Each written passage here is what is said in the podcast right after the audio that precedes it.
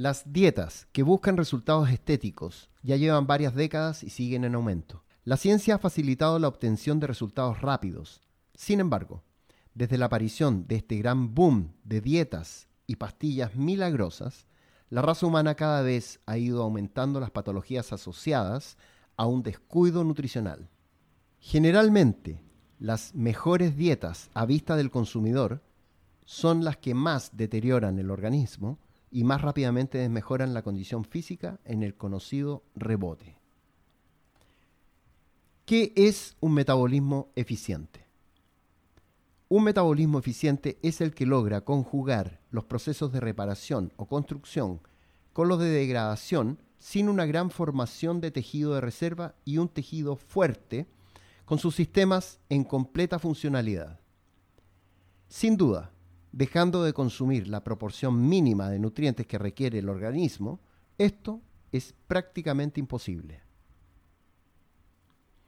¿Cuántas calorías necesita el organismo durante el día? La necesidad calórica de cada individuo dependerá de varios factores. El primero, sin ser el más relevante, es la genética.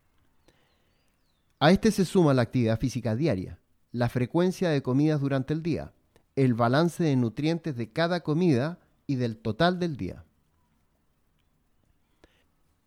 ¿Cuántas calorías puede metabolizar nuestro organismo por comida? A una mayor carga de ejercicio diario y mayor cantidad de comidas, la suma total de calorías podrá ser mayor en un mismo individuo. Esto debido a la menor carga de macronutrientes que reciben las glándulas por comida balance de micro y macronutrientes. Los micronutrientes, vitaminas y minerales, son esenciales para una correcta asimilación de los macronutrientes. Un sistema eficiente dependerá de esta proporción. Proporciones entregadas por comida y en el total diario. No basta cumplir las necesidades básicas mínimas al finalizar el día, ya que estos nutrientes pueden haber sido entregados en una gran sobrecarga en nuestra última comida del día. Es necesario parcelar este pool de nutrientes para un trabajo eficiente de toda nuestra bioquímica. Calidad versus cantidad. En la proporción de macronutrientes es indispensable conocer la familia de estos. Es así como contamos con carbohidratos de bajo y alto índice glicémico, de distinto aporte calórico, refinados, ricos en fibra, etc. En el caso de las grasas, vegetales y animales, contamos con saturadas, insaturadas, poliinsaturadas, trans. Siempre la calidad debe primar por sobre la cantidad aunque debemos encontrar el equilibrio más adecuado para cada individuo. ¿Con qué frecuencia debo consumir los nutrientes?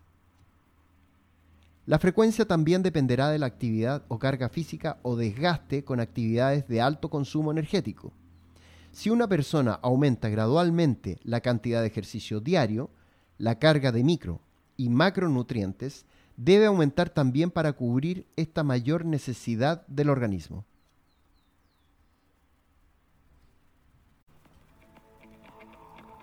Muchas gracias por escuchar este episodio. Y antes de despedirme, tenemos que saludar a nuestros auspiciadores, quienes hacen posible que este podcast exista. Agradecemos a Real Labs, suplementos alimenticios formulados para nuestras necesidades Visita hugoviani.cl o arroba reallabscl en Instagram.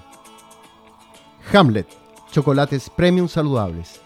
Visita estoeshamlet.com y sus redes sociales en arroba estoeshamlet para que conozcas estos deliciosos chocolates. Vita Wallet, la mejor billetera digital.